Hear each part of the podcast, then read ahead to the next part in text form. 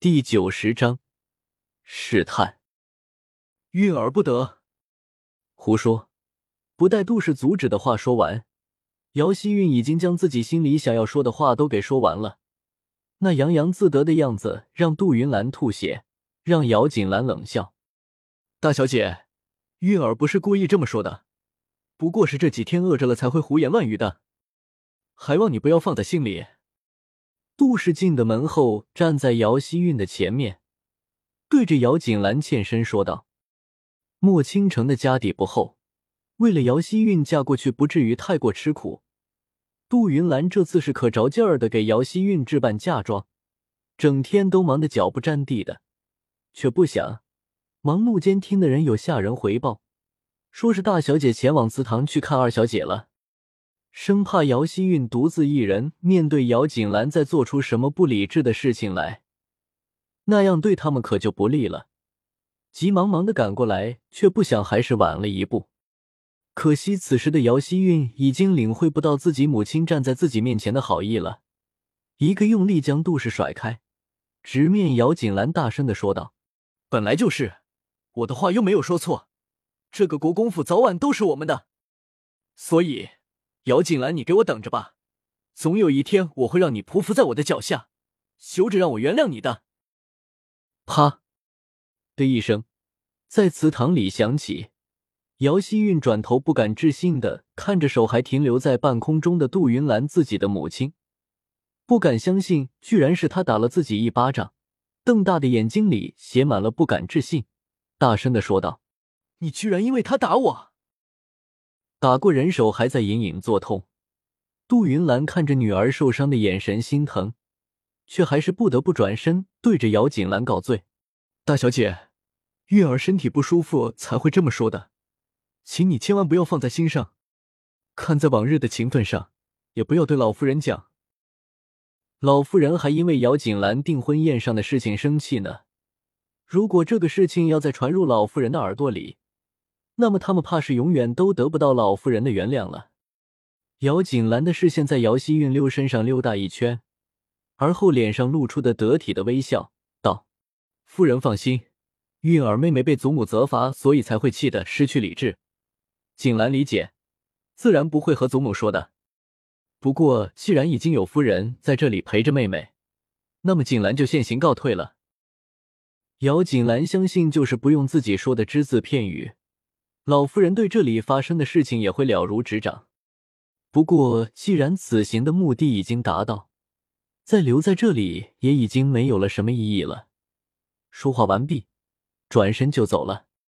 果然，姚锦兰走后一刻钟不到，就有人去的老夫人的院子里，将事情原原本本的告诉了老夫人。自然，连杜氏拿自己国公府当家夫人的身份威胁自己。还有姚希玉那些个大逆不道，也没有丝毫隐瞒，一并的都说了。老夫人手里拿着的佛祖一刻不停的转动着，半眯着眸子，不知道在想些什么。片刻后，才睁开眸子，问的一声：“这话可是真的？”回老夫人：“是真的，便有半字虚言，任老夫人处罚。”这次老婆子的回话都是真的，自然不惧责罚。刘嬷嬷站在老妇人的身后，挥挥手，让那个回话的婆子下去了，心里叹气，看着老妇人气得脸色发青，这个姚国公府怕是又要掀起一番波澜了。呵呵，打的算盘还真是好呀，之前还懂得掩饰一二，现在看着我老婆子年迈，连掩饰都不用了，直接念着想要我老婆子死呢。这个就是我一直以为好的儿媳呀，好孙女儿，我这个活到这个岁数。却不忍想，人都不看不清。往日里觉得好的，却是个狼心狗肺的；往日里咽气的，却居然是个实心眼的。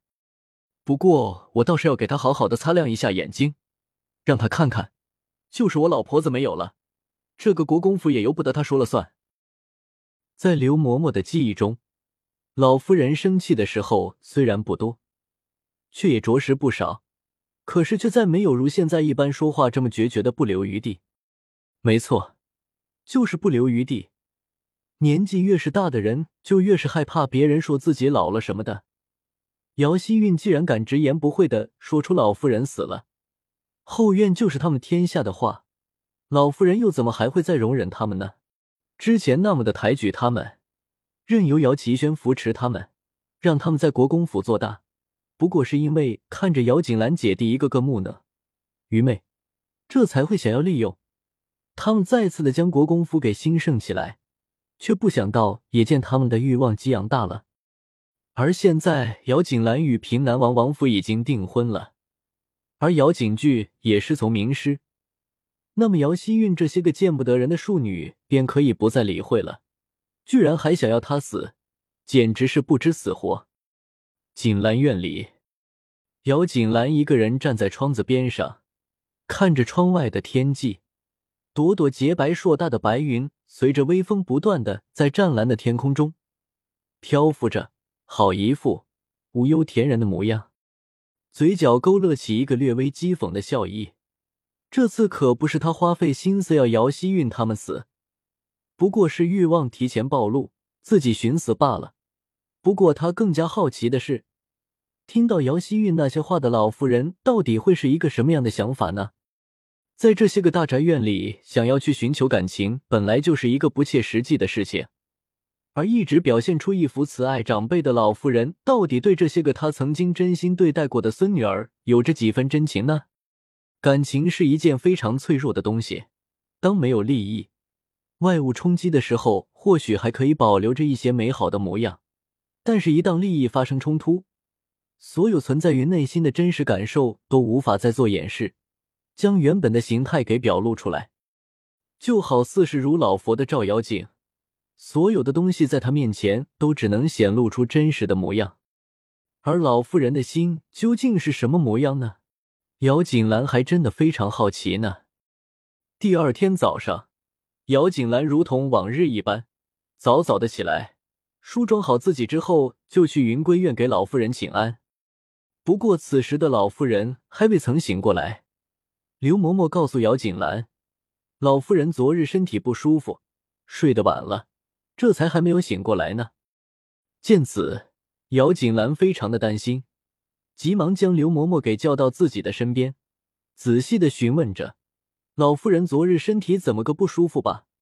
这么不立即找了大夫过府看病，反而要拖到如今的模样。便是如此，心里还是放心不下，非得叫着刘嬷嬷去将老夫人惯常用的大夫给找过来。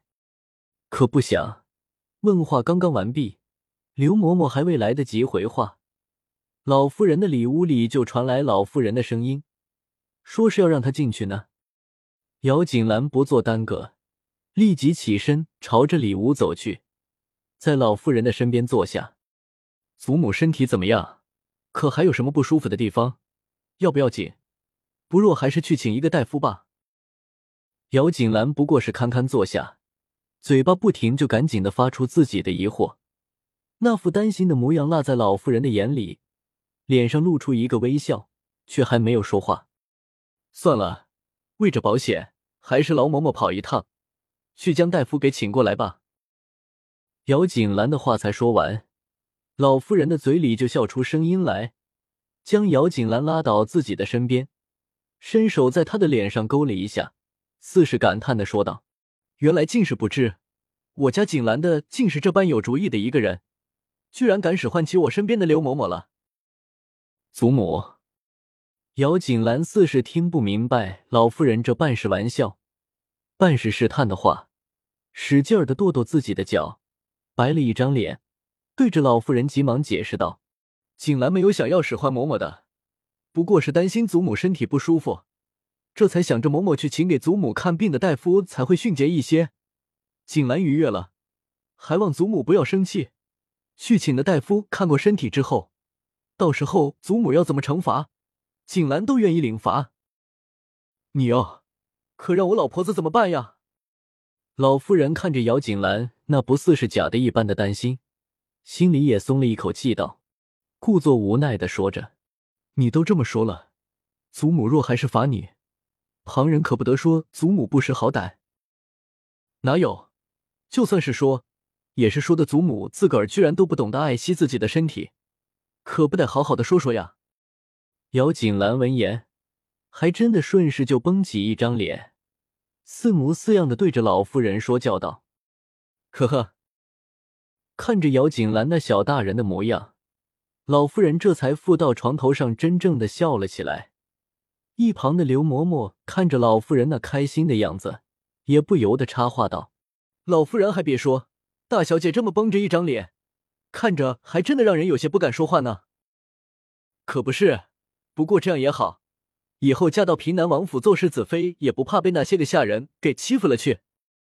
老夫人说着。眼睛里面都充满了笑意。祖母，你怎么当着孙女儿的面就说起这些了？姚锦兰脸上露出羞恼的神情，对着老妇人不依的说着，可是却因为女儿家不好将嫁娶的事情在口头上说着，只得含糊的反驳着。